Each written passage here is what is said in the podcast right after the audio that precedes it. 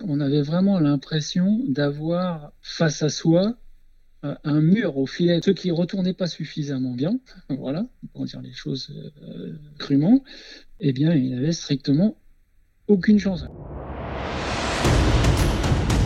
Les grands matchs de l'histoire, un podcast de Tennis Magazine. Septième épisode, finale de l'Open d'Australie 1987. Stéphane Edberg, pas de cash.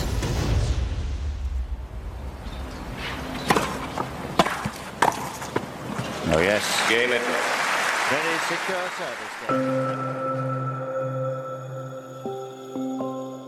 Le match dont nous allons vous parler aujourd'hui est peut-être le tout dernier match d'une époque, une époque où le service volé était le système de jeu le plus répandu dans le tennis international. Ce 25 janvier 1987, les deux jeunes joueurs finalistes de l'Open d'Australie ont tout pour incarner l'avenir du tennis. Ils ont 21 ans, ils ont été des juniors brillants, pas de cash en remportant 3 des 4 tournois du Grand Chelem en 1982, Edberg en réussissant le Grand Chelem junior en 1983.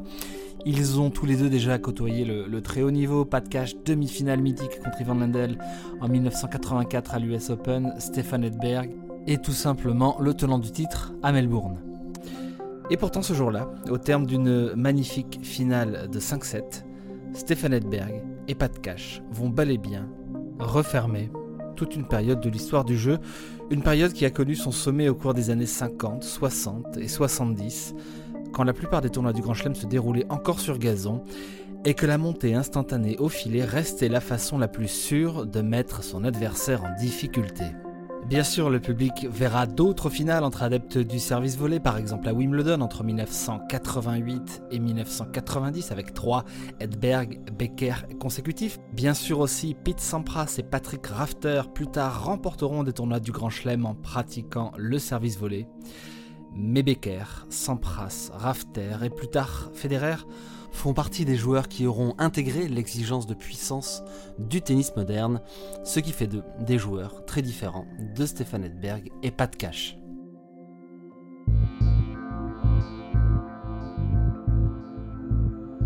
Le Suédois et l'Australien sont les derniers purs représentants d'un tennis qui était un jeu plus qu'un sport, un art de la géométrie plus qu'un combat, et une discipline dont les règles semblent même différentes du tennis moderne, nous allons explorer euh, ces souvenirs tout au long de ce podcast. Le cadre champêtre de cette finale est pour beaucoup, dans notre perception d'un tennis vintage issu d'un autre temps, la finale de l'Open d'Australie 1987 est la dernière à s'être déroulée sur gazon, la dernière à s'être déroulée dans le vieux stade de Kooyong, à moins de 6 km du Melbourne Park que nous connaissons aujourd'hui, et qui est alors un chantier très très loin de son achèvement. Euh, même s'il va moderniser euh, l'Open d'Australie et le changer à tout jamais dès l'année 1988. À Kooyong, il faut se représenter un central comme un grand cercle ouvert sur sa gauche, une sorte d'oreille arrondie, au milieu de laquelle se situent trois cours de tennis qui partagent entre eux euh, les couloirs de double. La chaise de l'arbitre, lors de cette finale Edberg-Cash, est située sur la ligne de service du cours mitoyen, comme naguère à Forest Hills, le club de New York qui avait accueilli l'US Open avant la création de Flushing Meadows dix ans plus tôt. Pas de cash sur ESPN. Kooyong, c'est l'endroit où j'ai reçu ma première leçon de tennis. J'ai aussi remporté mon premier vrai tournoi chez les seniors. Ça me rappelait beaucoup de souvenirs. Bien sûr, ce jour-là, toute l'Australie n'en a que pour pas de cash, mais c'est bien Stefan Edberg qui va conserver son titre remporté 13 mois plus tôt, en décembre 1985. Euh, il faut se souvenir que l'Open d'Australie, pendant très longtemps, s'est disputé en, fin de saison, en clôture de saison, et que euh, la bascule vers euh, l'ouverture de la saison que nous connaissons aujourd'hui s'est faite entre les deux victoires de, de Stefan Edberg en 1985 et 1987, qui sont donc deux victoires consécutives. 6-3, 6-4, 3-6, 5-7, 6-3. Dans cette finale, il y a le score et il y a aussi tout ce que celui-ci ne raconte pas, c'est-à-dire le contenu. Euh, plus de 3 heures de jeu, de service volé en première et en deuxième balle, des déplacements vers l'avant sans à-coup, comme chorégraphiés, un jeu dans lequel le relanceur sait toujours ce que le serveur va faire, c'est-à-dire monter. Reste à savoir où, comment et avec quel niveau de réactivité au filet.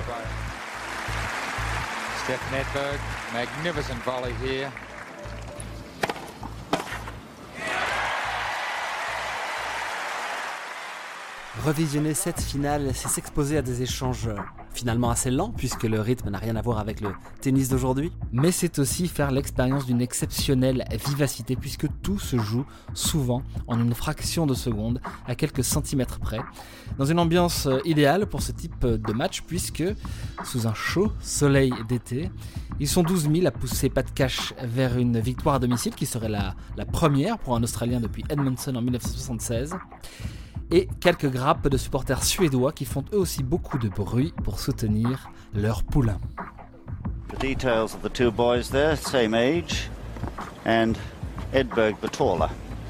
The ranking of Edberg there in the world. Edberg et Cash ont à la fois beaucoup de points communs et beaucoup de différences. On commence par leurs points communs. Ils sont adeptes inconditionnels du service volé, on l'a dit. Ils sont aussi très jeunes. Edberg a fêté ses 21 ans 5 jours plus tôt. Cash célébrera ses 22 ans à l'ouverture de Roland Garros 4 mois plus tard. L'un et l'autre ont été des juniors exceptionnels. Ils ont déjà un vécu de, très haut niveau au milieu des Lendl, des Villander, des Becker, Connors et McEnroe qui, à eux 5, ont remporté 16 des 18 dernières levées du Grand Chelem.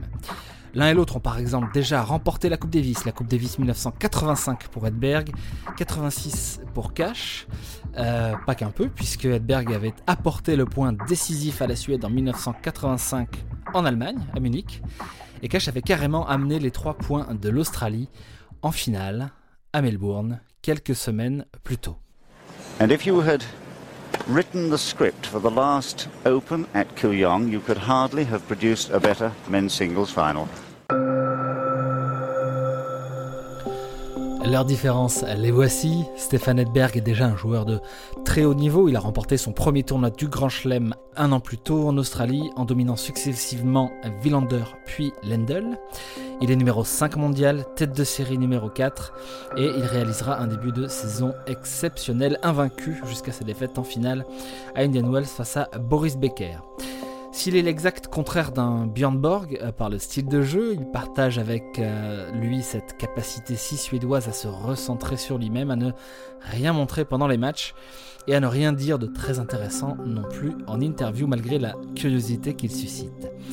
Pat Cash a une personnalité beaucoup plus volcanique, un physique de rocker, une allure débraillée, et il ne se privera pas au cours de cette finale de le confirmer en balançant sa raquette et en protestant auprès de l'arbitre.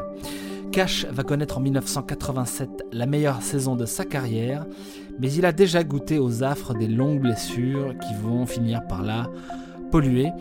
Il est 25e mondial et tête de série numéro 11 au moment où s'ouvre cet Open d'Australie, et il doit sa place en finale notamment à deux très belles victoires contre Yannick Noah en 4-7 en quart de finale et Ivan Lendl, numéro 1 mondial et tête de série numéro 1 en demi-finale.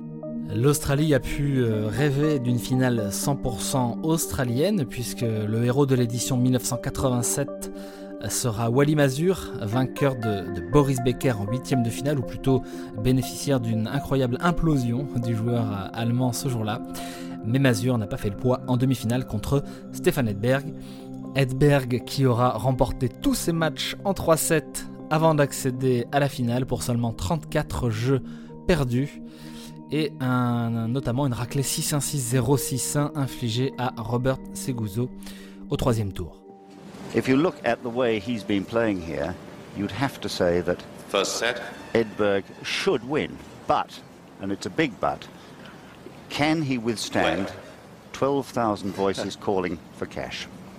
Ce jour-là, Stéphane Edberg reste d'abord sur cette incroyable dynamique. Pendant une heure, entre le milieu du premier set et la fin du deuxième, le Suédois est injouable, il est clinique dans son occupation du terrain et dans sa faculté à couper les trajectoires. Il apparaît dans un état de grâce comparable à celui qu'il connaîtra 4 ans et demi plus tard. En finale de l'US Open 1991 contre Jim Courier.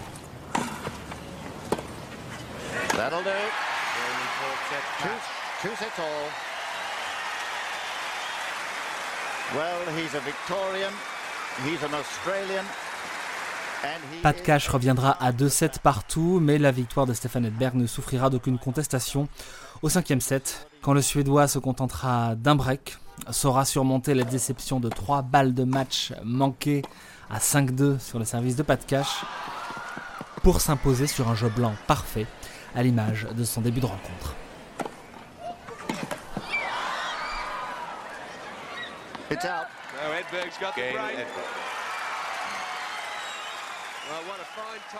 Pour raconter et pour illustrer cette finale de l'Open d'Australie 1987 entre Stefan Edberg et Pat Cash, je suis aujourd'hui, alors non pas en compagnie, je suis euh, en conversation téléphonique avec Eric Vinogradsky. Bonjour Eric. Bonjour. Donc en conversation téléphonique puisque nous sommes euh, soumis, comme tout le monde, au, confinement. Et j'espère, euh, chers auditeurs, que tout, va bien pour vous. restez, restez bien à l'abri et tout ira bien. On reprendra tous le tennis très bientôt. Eric, alors pourquoi Eric Vinogradsky? Eric Vinogradsky, vous êtes contemporain de Stéphane Edberg et, Pat Cash. Hein. vous avez joué sur le circuit à la même époque. Je crois d'ailleurs que vous avez le même âge exactement. Euh, on a le même âge avec euh, Stéphane Edberg et un an de différence, je pense, avec Pat Cash. Alors vous étiez tout jeune à l'époque, en 1987. Qui étiez-vous euh, en 1987, Eric Vinogradsky? Je jouais déjà sur le circuit professionnel. C'était ma troisième année sur le circuit professionnel ATP et mon entraîneur de l'époque était le grand, le très très grand Georges Goven. Et vous avez cette année-là, Eric Vinogradsky, rencontré Stéphane Edberg, et mieux que ça, vous l'avez battu? Racontez-nous.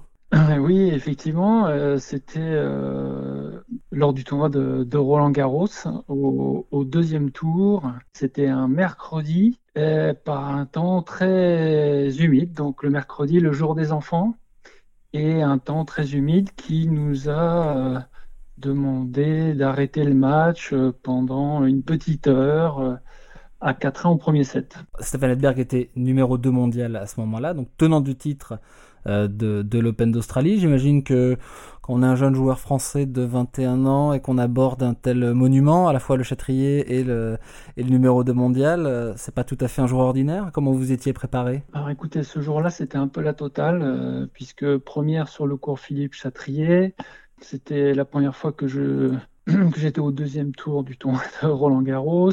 C'est la première fois que je jouais un, top 10, encore mieux un top, un top 5. Mon entraîneur de l'époque, qui était, euh, comme, je vous l'ai dit tout à l'heure, Georges Goven, m'avait euh, vraiment bien préparé dans la mesure où il m'avait dit euh, essaye de profiter de, cet instant. Voilà, tu n'as rien à perdre, bien évidemment. les gens qui vont regarder le match, ils vont t'encourager. Voilà, dans la mesure où tu leur montreras que tu fais le maximum, que tu donnes le meilleur de toi-même, euh, voilà, quel que soit le, scénario du match, ils t'encourageront jusqu'au bout. Et alors que la partie a été arrêtée à, 4-1, je me souviens qu'on avait quitté le cours avec donc les gens qui étaient sous leur parapluie, mais qui, qui m'encourageaient à ne pas perdre espoir. Et dès qu'on est rentré et revenu sur le terrain, bah, tout de suite, euh, ça m'avait beaucoup aidé. Je m'en souviens très bien. Comment vous étiez préparé sur le plan euh, technique? Comment contrer le numéro de mondial, Stéphane Edberg, qui était déjà le meilleur serveur volleyeur du, monde à ce moment-là? Ah, En fait, euh, on avait bien, préparé le match avec, avec Georges. C'était somme toute assez simple me concernant parce que pratiquant euh, également le jeu de service volé, j'avais pas trop trop de, questions à me poser concernant la, stratégie sur mes jeux de service. Concernant les jeux de retour, euh, l'idée c'était bien entendu de le faire jouer un maximum sous euh, le niveau du, filet quand j'étais en mesure de, retourner son service et pour pouvoir avoir la meilleure chance de, tirer un passing euh, de qualité ou gagner le point en deux ou trois coups. Voilà, donc les, on savait très bien que les occasions de break ne seraient pas très nombreuses. Euh, je crois que le, score le, reflète bien. J'ai breaké à deux reprises, euh, une première fois au premier set pour reprendre mon break de retard et une deuxième fois au troisième set pour, pour l'emporter cette jeu, cette jeu à 5. Mais ce jour-là, je me souviens avoir volayé de manière incroyable parce que Stéphane Edberg, c'était quelqu'un qui retournait très très bien, qui était également très très bon dans les enchaînements retour, passing. Et ce jour-là, j'avais vraiment volayé de manière incroyable. Et c'est ce qui m'avait permis de, de, tenir mon engagement sur ces trois sets. Alors l'intérêt d'un retour sur ce match Edberg Cash de, de 1987, c'est de replonger nos auditeurs dans une époque euh, euh, qui est lointaine désormais, puisqu'elle a plus de 30 ans, mais où mm. vous êtes en train de nous dire, Eric, qu'il était possible, de, sur un cours humide de Roland Garros sur terre battue, d'avoir deux serveurs volleyeurs qui s'en tenaient à leur plan de jeu, à savoir service volé. Ça a l'air fou aujourd'hui. Complètement fou. C'est même très difficile à, imaginer puisque bah, depuis, euh, même si euh, on peut quand même dire que depuis euh, allez, 2-3 ans, les conditions de jeu s'accélèrent de nouveau, à cette époque-là, les balles étaient encore assez vives et donc permettaient euh, à un plus grand nombre de pratiquer le jeu vers, vers l'avant et notamment le, service volé sur première euh, comme sur deuxième balle. Voilà, aujourd'hui c'est quelque chose qui n'existe plus, à part pour surprendre, bien entendu, mais à de rares, en de rares occasions. Quelles étaient leurs façons à eux de pratiquer le service volé, Stéphane Edberg et, et Pat Cash? Il y a quelque chose qui les, qui les caractérise, c'est que c'était des joueurs qui, euh, nous on disait, ils courent assis. Leur, centre de gravité était euh, vraiment très bas et ce dès les premières foulées après les services ou également euh, après leur coup d'attaque. Ça leur permettait de voler à n'importe quelle hauteur avec une très très grande maîtrise, mais aussi ils étaient en mesure de couvrir leur terrain d'une manière incroyable. C'est des joueurs qui étaient très difficiles à, à passer, que ce soit sur les côtés, que ce soit euh, au-dessus, puisqu'ils avaient des qualités de, détente assez exceptionnelles. Ils avaient un sens du, du, jeu et, et, en particulier des zones à toucher dans la construction de leurs approches dans la, et également dans la finition qui euh, en faisait de redoutables volleyeurs.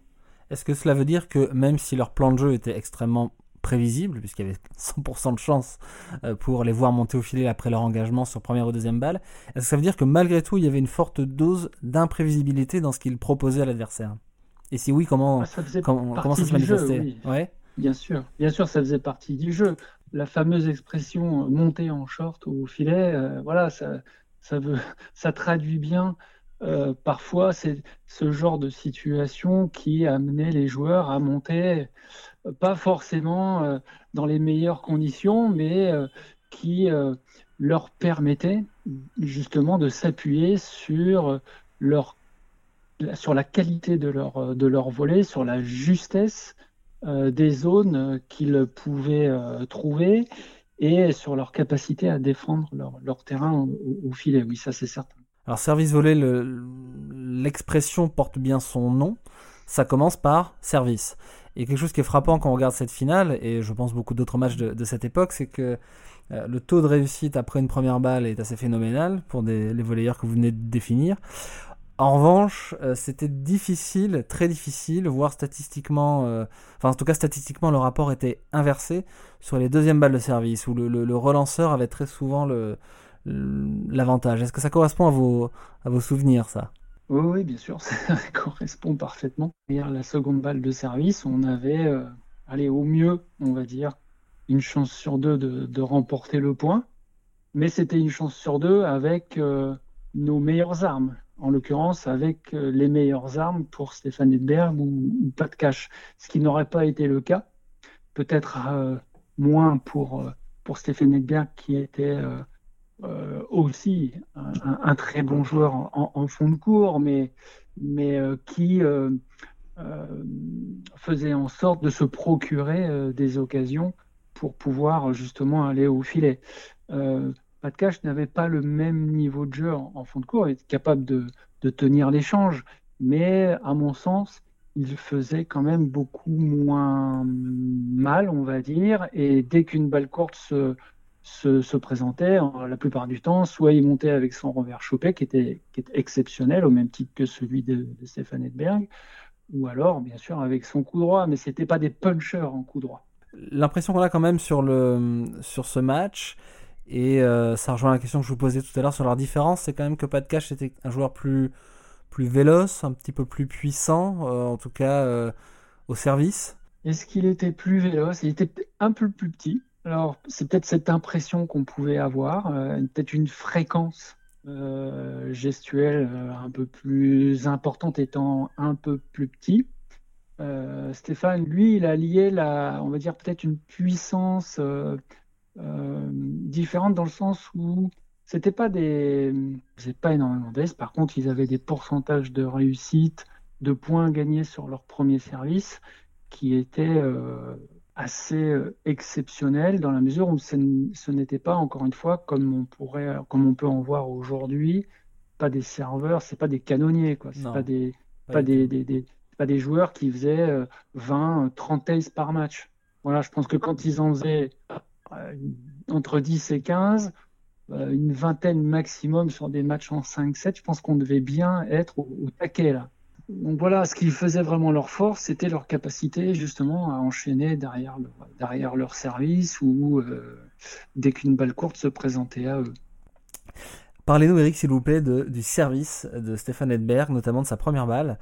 Euh, une gestuelle euh, assez très très très ample, une prise de balle, une prise de raquette, pardon, quasiment de, poil à frire hein, au, service. Et c'était un service volé qui s'appuyait sur pas mal d'effets dès la première balle et une capacité à déporter les, joueurs alors qui est peut-être un petit peu plus commune aujourd'hui sur le circuit, mais qui était rare à l'époque. Sa première balle extérieure, euh, était assez phénoménal quand on regarde les images. Oui, effectivement. Alors, euh, je crois que déjà, on peut dire que Edberg est un joueur euh, très précis au service, très régulier, très précis. C'est pas un puncher, donc il avait un, pourcentage assez élevé. Et effectivement, sa meilleure arme, c'était le service extérieur, en particulier il gênait énormément ses adversaires, les adversaires droitiers. Il n'y en avait pas beaucoup qui étaient capables de le retourner avant le sommet du rebond. Un de ses meilleurs adversaires en la matière, c'était Boris Becker, qui lui avait cette, force, euh, peut-être encore un petit peu plus qu'un Ivan Lendl. Voilà, c'était un des rares à pouvoir retourner de près euh, en, retour de revers recouvert. La plupart des autres étaient obligés, comme moi je l'ai beaucoup fait quand je l'ai joué euh, à, Roland Garros. En fait, j'ai beaucoup retourné euh, choper pour justement pouvoir lui proposer des premières volées sous le niveau du filet. Donc ça, c'était vraiment un de, un ses points forts. Effectivement, le service, le service extérieur avec énormément de, énormément d'effets, hein, une balle qui rebondissait très très haut et qui sortait aussi beaucoup le retourneur au-delà parfois de, du couloir et qui lui donc lui laissait le, cours grand ouvert derrière pour, euh, pour euh, poser sa, première volée.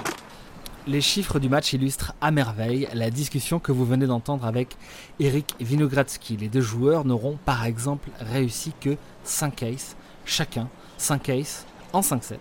Mais l'influence de la première balle aura été décisive à tous les moments du match.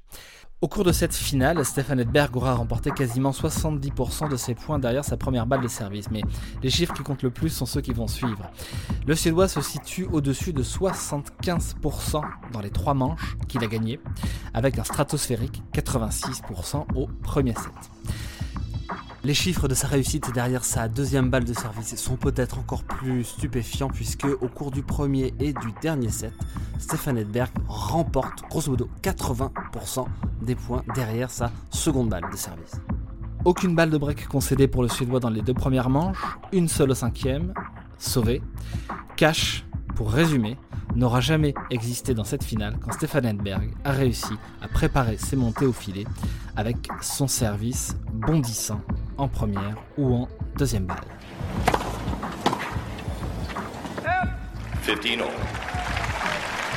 Dans un tel schéma de jeu, les coups de défense sont absolument cruciaux. Les retours, les passings, qui sont très rarement frappés dans des conditions optimales. 43% des points de cette finale sont en réalité des fautes provoquées, c'est-à-dire majoritairement des retours et des passings balancés dans le filet ou hors des limites du terrain suite à une volée autoritaire de, l'adversaire. Sur les 316 points disputés de la finale, on compte uniquement 15 volets ratés par Edberg et 10 par Cash. La partie ressemble donc à une sorte de, de ou double permanent, un match promis à celui qui aura les meilleurs réflexes, la meilleure main, la meilleure capacité à agir dans une fraction de seconde, dans un système où le serveur, le volleyeur, l'agresseur, pour résumer, a toujours une avance colossale sur son adversaire. À titre d'illustration, il n'y a pas de retour gagnant ou de passing gagnant dans ce match avant le cinquième jeu de la finale. Ils sont l'un et l'autre réussis par cash.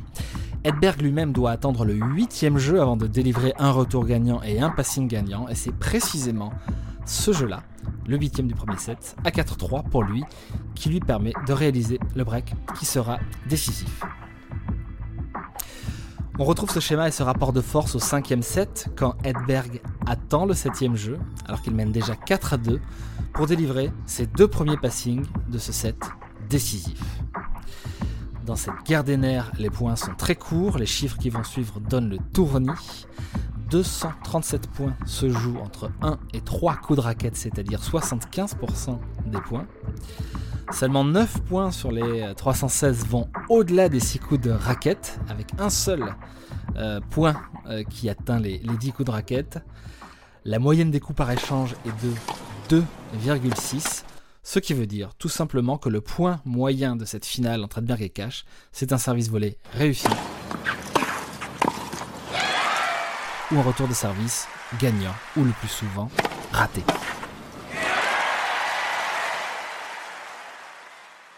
autre chose qui est frappant quand on regarde les images, et là encore, euh, vous allez pouvoir nous les illustrer de, votre expertise technique et de vos souvenirs, euh, c'est que ça va très vite quand on pratique le service volé. Même si on est en 1987 et que les joueurs n'ont pas la puissance et le matériel d'aujourd'hui, ça va très vite. Et on a l'impression, notamment sur les, retours, les passings, euh, et, même, pas mal de volets, euh, que les joueurs étaient beaucoup plus à la limite de leurs possibilités qu'aujourd'hui. Il y a pas mal de, coups, de, de, de retours, de passing, nouvelle fois, qui ressemblaient un petit peu à du, kit ou double. Est-ce que, est -ce que je me trompe? Vous savez, euh, bon, là, on parle de, donc de deux serveurs volleyeurs euh, exceptionnels. Il faut vraiment essayer, si on essaye de se mettre à la place du, de leurs adversaires à l'époque, on avait vraiment l'impression d'avoir face à soi euh, un mur au filet, comme aujourd'hui, on a l'impression d'avoir un mur en fond de cours, voilà, pour la, pour la plupart des, des joueurs qui évoluent aujourd'hui sur le, sur le circuit. Donc, de manière beaucoup plus rapprochée, puisqu'étant euh, derrière le filet, les options pour passer, elles sont beaucoup moins évidentes. Les angles sont beaucoup moins ouverts. Vous voyez ce que je veux dire? Donc, euh, euh, à l'époque, ceux qui n'étaient pas en mesure de, de, ceux qui retournaient pas suffisamment bien, voilà, pour dire les choses peut-être un peu plus crûment, eh bien, ils n'avaient strictement aucune chance. Alors, si j'ajoute à ça ceux qui retournaient pas suffisamment bien et qui avaient des qualités de passing, euh, on va dire, euh, très insuffisantes, alors cela, pour le coup, euh, c'était quasiment mission impossible. Il fallait qu'il y en ait un des deux qui se tord d'une cheville ou, qui n'a pas bien digéré le, repas de la veille. Mais quoique Edberg, de temps en temps, était aussi capable de, varier. Voilà, il, il montait pas forcément pas sur gazon en tout cas. C'est deux, voilà, voilà, voilà. voilà. Après le gazon, c'est la surface qui a la plus évolué aussi euh, ces dernières années. Aujourd'hui, le gazon n'a rien, le gazon d'aujourd'hui n'a plus rien à voir avec le gazon, encore plus avec le gazon de cette époque-là. Alors racontez-nous le gazon de 1987. Alors il y avait, il y avait plusieurs gazons. Hein. Il y avait le gazon anglais qui mhm. était le meilleur, le gazon australien, le gazon américain. Mais en Australie, bah, juste comme ça, une petite anecdote. La première fois que je suis allé en Australie, nous, on y restait deux mois et demi. Pourquoi? Parce que la tournée était beaucoup plus longue. On partait beaucoup plus longtemps en avance parce que c'était sur gazon. Et après l'Open d'Australie, il y avait encore des tournois. Donc vous imaginez bien que. Et parfois, certains site accueillait un deuxième tournoi. Donc les terrains, ils étaient ravagés. Déjà, ils étaient moins bonne qualité avant même que la saison ne débute. Et en plus, euh, les, on, y restait plus longtemps, donc on les massacrait encore plus longtemps. Quand, quand, vous dites que le gazon anglais était meilleur, vous parlez de la qualité ou de la prévisibilité des rebonds, c'est bien ça? Rien à voir avec les gazons d'aujourd'hui. Les terrains aujourd'hui, ils sont tout plats. Voilà, à l'époque, il y avait quand même, c'était pas, ils n'étaient pas complètement plats, quoi. Il y avait des moins zones où il y avait un peu des trous, où il y avait des creux. Euh, oui, il y avait des zones où il manquait un peu du gazon. Euh, euh, donc, euh, il fallait s'attendre, fallait s'attendre à tout. Quoi. voilà. Peut-être qu'à la télé, ça, se voyait un petit peu moins. Là, aujourd'hui, le couloir qui amène vers le filet, euh, bon, à la fin du tournoi, il est encore vert. À l'époque, ce couloir-là, et je ne pense pas qu'il était de la même couleur. Je, je pense qu'il était plutôt marron, comme aujourd'hui le fond de cours. Euh, à, la fin d'un tournoi, à la fin du tournoi de Wimbledon. Voilà, les couloirs étaient, les couloirs étaient colorés de manière différente, ça c'est certain. Et donc ce qu'il faut comprendre, c'est que c'est la, qualité du rebond, enfin, ou en tout cas l'absence de constance des rebonds euh, qui rendait le service volé. et puis euh, l'herbe en elle-même. L'herbe en elle-même. Aujourd'hui, il y a un mélange d'herbes qui fait que bah, déjà ça va moins vite. Ouais. le rebond est beaucoup plus aseptisé. Certes, il est toujours bas, mais il fuse moins, parce que l'herbe est plus dense, donc l'herbe agrippe la balle beaucoup plus au rebond. Euh, les balles bah, sont moins vives, hein. donc euh, ça fait beaucoup de choses pour que on puisse euh, jouer du fond du cours, ce, qui est, ce que certains arrivaient à faire à, cette époque-là. Il hein. faut quand même pas oublier que Borg il a gagné une fois, il a gagné cinq fois Wimbledon en, en, jouant du fond du cours, mais il faisait quand même sa volée de temps en temps, il montait au filet quand même de temps en temps. C'était pas non plus, euh, Borg, c'était pas un joueur qui savait pas euh, voler, il venait peut-être plus voler en finition, mais, mais il y venait quand même. Voilà, donc euh, pour revenir à la qualité du gazon, aujourd'hui c'est, c'est incomparable. Incomparable. C'est quasiment deux surfaces différentes en fait. Alors revenons au, profil technique des, deux joueurs. On a beaucoup parlé de leur qualité de, de, service qualité de, de voler. Euh, les deux étaient-ils de bons relanceurs et de bons passeurs? Peut-être pas aussi bons qu'un qu'un Lendl, euh, qu'un Becker, qu'un Wilander. Euh, ça, oui, bien entendu, mais ils, faisaient quand même partie des, on va dire, des, au moins dans le, dans le top 10. La, la, leur qualité de retourneur et de voilà sur des surfaces très rapides, oui, oui il faisait partie des tout meilleurs. De toute façon, il n'y a plus beaucoup de, de différences. Franchement, en niveau vitesse, il n'y a plus beaucoup de différence. Et par rapport je pense même que le début du gazon, de la saison sur gazon en Angleterre, je pense même que, à condition que les conditions soient, soient, sèches, euh, que la météo soit clémente, ça va moins vite qu'à Roland Garros. Ça va moins vite qu'à Roland Garros par temps sec. C'est incroyable. Eh oui, mais c'est comme ça, parce qu'encore une fois, voilà, le, gazon a évolué, c'est pas le même, beaucoup plus dense, ça accroche la balle au rebond. Il y a quelques points dans cette finale de Melbourne 1987 qui basculent grâce au revers de Stéphane Edberg, des retours de revers ou des passings de mm. revers. Euh, voilà, il suffisait de, mm, mm, de, deux par jeu hein, sur, sur les jeux de service de cash. Euh, c'est l'un des meilleurs revers de, de l'histoire, le revers de Stéphane Edberg, Eric Vinogradsky? Certainement un des meilleurs revers à une main, oui, je pense. Euh, bon, tout à l'heure, vous avez parlé de cette amplitude au service. Mm-hmm. Stéphane, il avait, il avait des gestes qui étaient, il avait des amplitudes gestuelles assez importantes. mais parce qu'il se donnait le temps. Euh, de, de, pouvoir bénéficier de ces amplitudes, ce qui faisait que finalement, euh, c'était pas quelqu'un qui forçait à la frappe, c'était quelqu'un qui était très relâché parce que toujours dans le bon timing, toujours en capacité à frapper la balle euh, à, la, meilleure distance possible, euh, devant lui, voilà, dans, la mesure du possible, et, mais, avec un, relâchement maximum. Voilà. Donc ça, euh, c'est pas, c'est vraiment pas à la portée de tout le monde. Pas de cash, je pense que c'était différent. Pas de c'était pour moi, c'était beaucoup plus en, force, beaucoup, beaucoup moins fluide, même si c'est un joueur qui était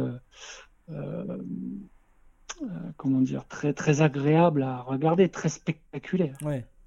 mais plus en force. Et plus de punch. Alors Stéphane, il avait, voilà, il avait cette amplitude, il avait cette, ouais, c'était un joueur très très élégant sur le terrain comme en dehors, hein, d'ailleurs avec beaucoup de place, mais qui était très, très agréable à regarder parce qu'il avait cette fluidité, cette amplitude de geste. On a l'impression que ouais, il était jamais euh, pris en, en, défaut, mais aussi parce que d'autres capacités, des capacités de donc il voyait très très bien le jeu, donc euh, il avait cette capacité à s'organiser très tôt, très vite pour être euh, à l'heure au moment du, contact avec la, de la balle, malgré des amplitudes de gestes assez, assez importantes. Son coup droit était moins bon. La légende veut même que son coup droit ait été un, mauvais coup. Que pouvez-vous nous dire à ce sujet? Oui, oui, bah, c'est pas moi qui vais. Euh, c'est quand même pas moi qui vais me moquer. Il y en a plein, je peux vous dire, qui auraient bien aimé avoir son coup droit.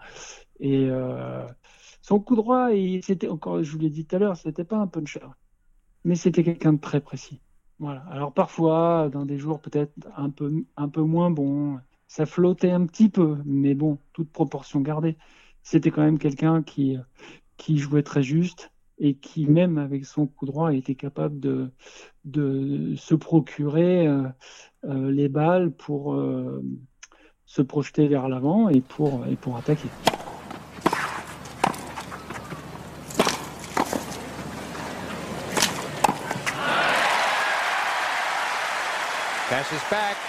Le suspense dans cette finale est le résultat de deux choses. D'abord, de l'inconstance de Stefan Edberg, qui, après deux premiers sets quasi parfaits, perd quelques fractions de secondes sur ses approches, se dérègle quelque peu au service. Et pour résumer, n'est plus tout à fait le même après le troisième jeu du troisième set, qui correspond au premier break de Pat Cash.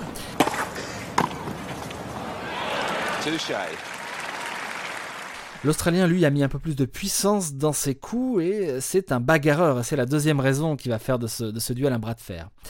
Cash, au cours de cette finale, convertit la moitié de ses balles de break, ce qui est énorme, 5 sur 10. Et surtout, il en sauvera les deux tiers. Il est le principal responsable des pics émotionnels de cette rencontre. Cash revient de 2-7 à rien à 2-7 partout. Il oblige Stéphane Edberg à disputer 7 balles de 7 à la fin de la deuxième manche dont 5 sur son propre service.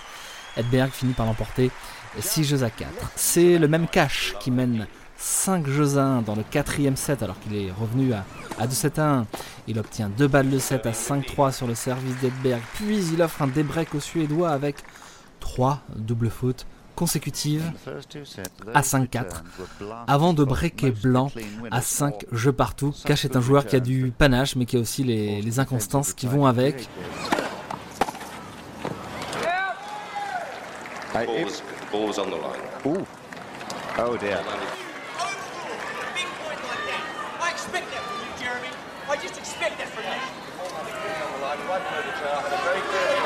Il s'embrouille avec l'arbitre, il balance sa raquette, il marque sa réprobation après euh, de nombreux points perdus. Même si Edberg en est à l'origine, il laissera au final beaucoup d'énergie dans cette bataille qui, euh, grâce à son panache, porte sa signature. Peter Donegan, journaliste australien sur ESPN. Il y a tellement de fois dans le tennis, surtout chez les hommes, dans les matchs en 5-7, où vous voyez votre adversaire revenir et vous avez l'impression qu'il a l'élan nécessaire pour débuter le cinquième set. Mais il a investi tellement d'énergie, tant physiquement que mentalement, et je pense que cela a pu se produire avec Edberg. Il savait que Pat Cash avait donné tout ce qu'il avait pour arriver au cinquième set. three match points. The fourth, fifth, and sixth for the championship.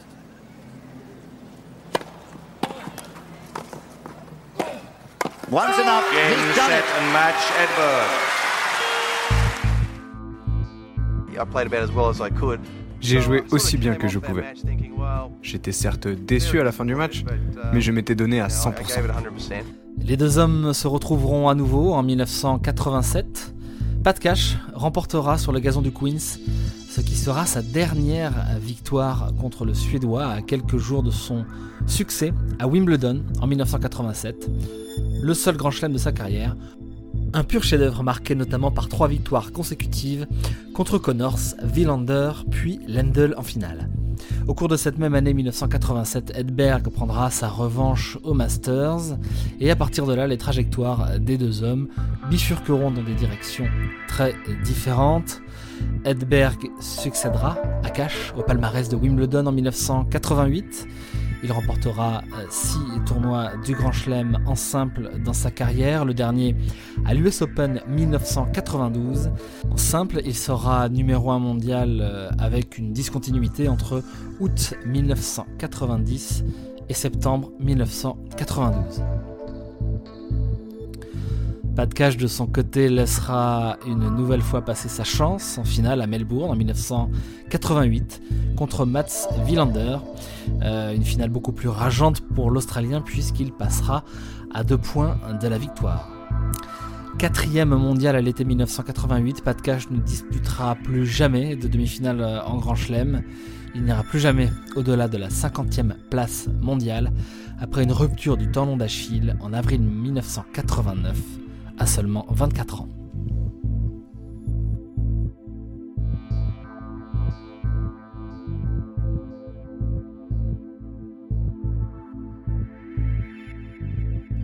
On se l'est un petit peu dit euh, tout à l'heure, Eric, mais le service volé a, euh, qu'est-ce qu'il faut dire, disparu ou quasiment disparu du tennis professionnel?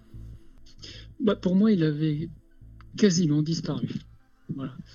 Euh, on le voit euh, un peu plus euh, au menu euh, ces derniers temps.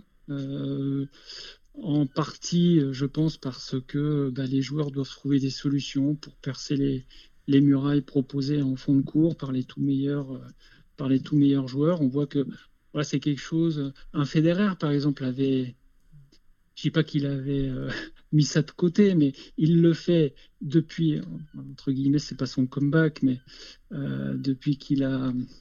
À son retour de euh, blessure de 2017. son l'Open d'Australie, donc c'était en 2017, je pense.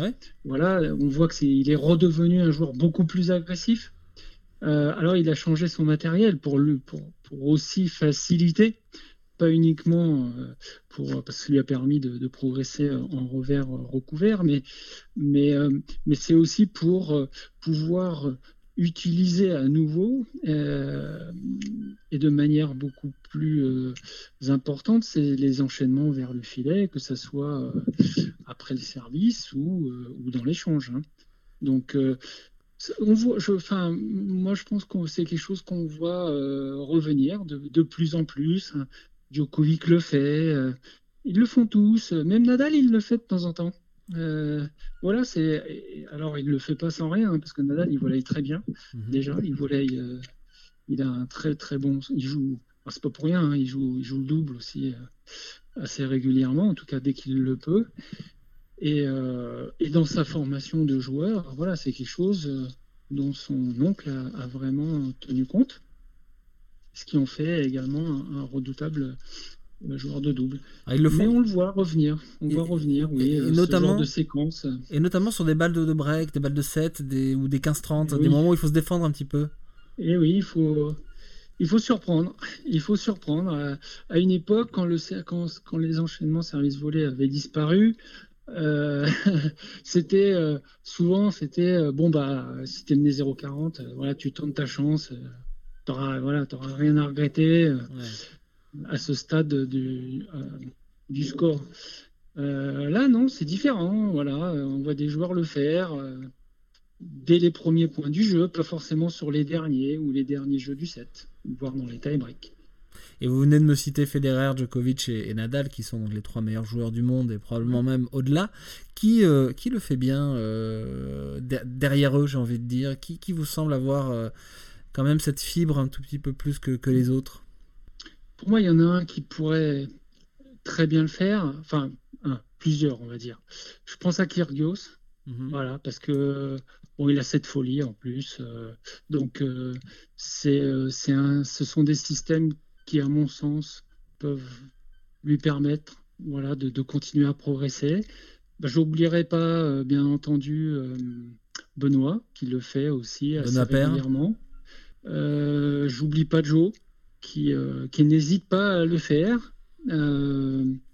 Euh, Joe Wilfried Songa que vous avez entraîné pendant 7 ans. Hein, Wilfried Songa, pardon, on peut le rappeler à nos auditeurs. Pas le faire et, ça, pas, il n'a pas attendu là ces dernières années pour le faire. C'est quelque chose qu'il aimait bien faire quand il était jeune et qu'il a continué à faire par la suite. Gaël aussi le fait. Gaël le fait, quelqu'un qui, qui s'appuie sur une très bonne main euh, au filet, qui a beaucoup travaillé parce qu'il n'était pas très à l'aise quand il était jeune et qui a beaucoup travaillé pour devenir un bon volleyeur et une très belle main. Euh, donc, euh, donc voilà, après, euh, je ne peux pas vous dire que, voilà, pour moi, celui qui reste peut-être encore au-dessus, qui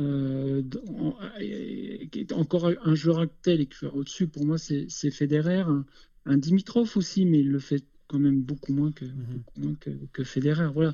Après, pour moi, les autres, ceux qui le font le mieux, voilà, ils sont tous sont sensiblement au, au même niveau. Quoi. Federer dont, Federer dont on peut rappeler qu'il a remporté son premier Wimbledon en 2003 en mm. pratiquant le service volley. Euh, eh qui, était encore, qui était encore à Wimbledon l'arme fatale. Ouais.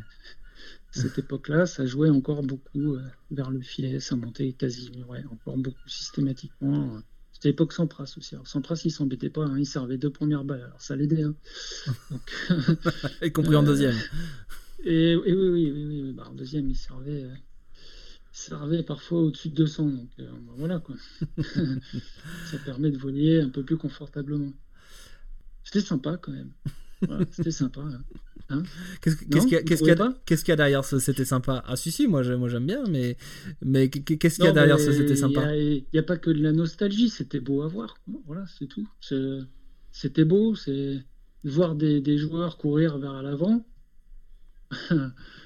au moins autant que latéralement, je trouve que c'est sympa.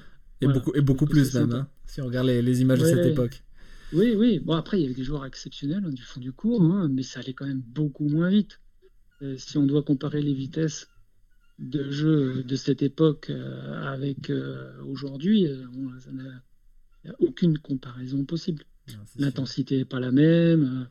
bon, les matériels, le matériel a évolué, mais, mais l'intensité avec. Euh, et donc ça, c'est ça, c'est ce qui rend aujourd'hui euh, les enchaînements euh, très, très, très, très compliqués. Il faut, il faut quand même une bonne dose de folie. C'est pour ça que je vous parlais d'un Kyrgios qui a la main, voilà, lui il est bien équipé, hein, il a un très gros service. Voilà quelqu'un qui, qui pourrait modifier la donne tout en haut si un jour il prenait conscience peut-être de, son potentiel, de ses moyens. Il est admis que le dernier joueur à avoir pratiqué le service volé de façon préférentielle était Michael Liodra, et le dernier grand champion vainqueur de Grand Chelem, probablement, euh, si on veut écarter sans prasse, Patrick Rafter. Est-ce que c'est aussi votre analyse? Oui, oui, bien sûr, bien sûr.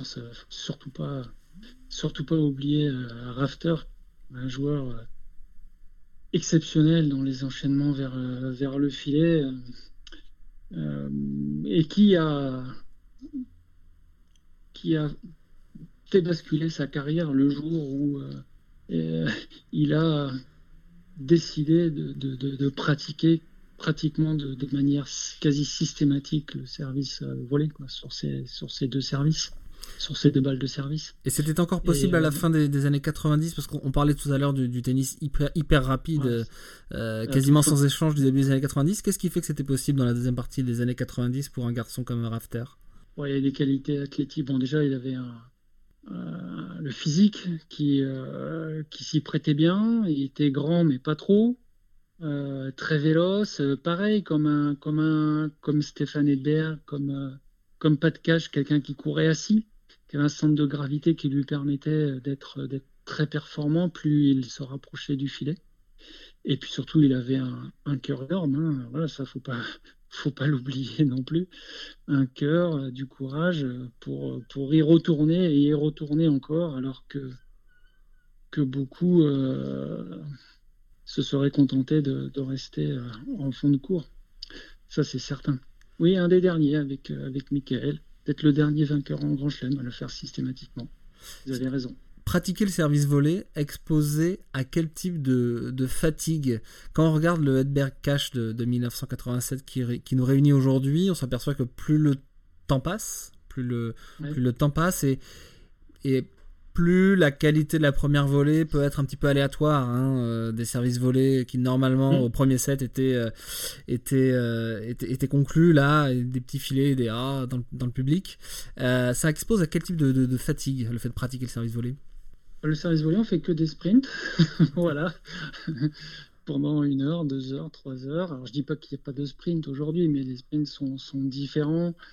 c'est plus des démarrages Mhm. Euh, sur, euh, il y a beaucoup d'aujourd'hui, il y a beaucoup de petits déplacements sur soi-même. Aujourd'hui, voilà, à l'époque, le décalage de coup droit euh, n'existait pas beaucoup. Hein. Mhm. C'est venu juste après avec les les, les, Agassi, mhm. les, courir, les, Espagnols. Voilà, mais cette époque-là, ça n'existait pas trop. On coupait plutôt les, trajectoires en coup droit ou en revers. Euh, il y avait, quand même moins de punchers. Peut-être un Lendl était capable de le faire, et encore, il faudra revoir les matchs euh, en, vidéo, mais euh, non, physiquement, c'était très. C'était usant parce qu'en fait, ces enchaînements sur 3, 4, 5 foulées, aujourd'hui, enfin, pour être un bon serveur volleyeur, dans la mesure du possible, il faut être en capacité de voler à l'intérieur. On disait, tant qu'on ne volaye pas systématiquement ou quasi régulièrement à l'intérieur du carré de service, on ne peut pas être un bon serveur volleyeur. Aujourd'hui, quand ils volayent euh, sur la ligne de carré de service, voire un petit peu avant, euh, euh, c'est déjà très bien. Quoi. Voilà. après, les balles allaient moins vite, on avait un peu plus le temps d'arriver au filet, les trajectoires étaient différentes. Un joueur comme Edberg, son fameux service extérieur lui laissait aussi énormément de temps d'arriver au filet. Et après, c'était encore plus difficile de, le passer. Mais donc sur la, fatigue du serveur volleyeur, ça veut dire quoi? Ça veut dire qu'au bout de 2 heures, 3 heures de jeu, les gens nous portent moins ou on a un petit peu moins de lucidité ou euh, qu'est-ce qui fait que c'est intuitivement c'est tout à fait logique de, sentir que le jeu est moins précis euh, à mesure que le temps défile, mais qu'on pratique ce, mm. type de jeu, c'est. mais les méthodes d'entraînement étaient totalement différentes. Euh, à l'époque, on passait au moins autant de temps à travailler au filet qu'en fond de cours. Il y avait des, il y a aujourd'hui, il y a des exercices euh, qui ont totalement disparu du, du, du, sac de, de l'entraîneur. Lesquels? Bon, les paniers, services volés, euh, les séries, les séries de points où on faisait que services volés. c'est fini ça. En tout cas, c'est pour une fois pour se détendre, pour changer un peu, pour casser euh, la, la, monotonie des, des, séquences qui, sont incontournables, qui sont devenues incontournables aujourd'hui. Voilà. Donc euh, à cette époque-là, euh, le coach, il était souvent en face avec son panier et puis euh, c'était euh, la mort quoi. la, mort. On mourait, on avait les cuisses qui brûlaient, parfois on tenait même plus et on tombait parce qu'on avait les cuisses qui qui brûlaient tellement, qui tremblaient tellement que bah voilà, ça tombait. En plus, les méthodes d'entraînement, de renforcement, les méthodes d'entraînement physique, de renforcement musculaire, elles étaient, elles étaient barbares. On travaillait avec des sacs de sable, on faisait des, on faisait des sauts de marche, de, on faisait tout pour C'est pour ça qu'il y a eu beaucoup, euh, je dis pas ça parce que j'y ai eu droit, mais il y a eu beaucoup d'hernies discales, euh, et beaucoup de, pathologies de, dos. Aujourd'hui, euh, on, ne fait plus du tout travailler les athlètes de, la même manière. Donc, non, non, ça n'a absolument rien à voir. Avant, on faisait du panier 2 heures le matin, 2 heures l'après-midi. Donc, voilà, c'est fini ça. donc, et donc période-là. Et donc parmi, parmi ces exercices, des dizaines de volets à la, à la suite jusqu'à ce que, jusqu'à ce que les cuisses soient brûlées. Oui, bien sûr, des dizaines de volets. On avait des standards, le 5 minutes au filet, en deux contre, on faisait beaucoup de 2 contre 1. Alors avec deux mecs qui essayent de, de, passer, deux joueurs au fond de cours qui essayent de passer celui qui est au filet, et ça dure 5 minutes sans, sans interruption. Bah, c'est, aujourd'hui, c'est c'est risible. ben oui, c'est risible. Ça ne pouvait que casser. Voilà. Alors certains étaient, enfin, constitués, étaient plus solides que d'autres. Alors ben voilà, ils tenaient le coup. Donc forcément des erreurs, on en fait, on en fait beaucoup moins. Et les méthodes sont, les méthodes sont, sont différentes. Ça n'a rien à voir. certains c'était ça, d'autres c'était des petites balles lancées à la main. Euh, aux quatre coins euh, du cours, que ce soit en fond de cours, à, à, peine 3 cm du sol, on ne devait pas les laisser retomber. Donc là, vous imaginez, vous étiez à quatre pattes voilà, pendant, pendant deux heures. Et donc forcément, on finissait tous avec... Là, si je reprends les photos de l'époque, quand je vois mes cuisses de l'époque, bon, bah oui, euh, c'est facile de comprendre qu'on passait notre temps à, s'entraîner au mieux en étant assis, au pire en étant accroupi. Merci beaucoup Eric d'avoir partagé euh, votre euh, expertise et vos souvenirs de, cette époque à la fois si proche et si, lointaine. Donc vous êtes aujourd'hui entraîneur à la direction technique nationale, c'est bien ça? Oui. Alors vous vous occupez de qui aujourd'hui? Rappelez-nous. écoutez, là, je vais commencer une toute nouvelle aventure avec un, jeune joueur qui s'appelle Sean Quenin, qui, qui vient juste d'avoir 16 ans. Donc, euh, alors, pas facile de commencer à bosser dans les circonstances actuelles, mais, mais bon, euh, ça nous permet de, voilà, de, d'accorder euh, peut-être un peu plus de temps à la réflexion concernant le, son cadre de fonctionnement, ses objectifs de travail. voilà, ça permet, ça laisse plus de temps à la réflexion, on va dire. Ça affirme certains caractères, ça permet de voir aussi voilà, ceux qui ont peut-être en plus envie que d'autres. Voilà. Et ça permet d'écouter des, podcasts sur les grands matchs de l'histoire. Merci et Eric. Ben voilà. Pourquoi pas? Pourquoi pas? Merci Eric et à très bientôt et bonne pleine réussite avec, euh, avec ce nouveau défi. Merci à vous. À bientôt. Merci à vous. À bientôt. Au revoir. Abonnez-vous à ce podcast et n'hésitez pas à le partager s'il vous a plu. Cette histoire vous a été racontée par Cédric Rouquette. Voix additionnelle et production Geoffrey Steins, Julia Borel et Jérémy Baudu. Le bimestriel Tennis Magazine est disponible en kiosque, l'appli mensuelle est disponible dans les stores, offre abonnés et privilèges sur tennismag.com. Ce podcast a été réalisé par l'agence Créafide.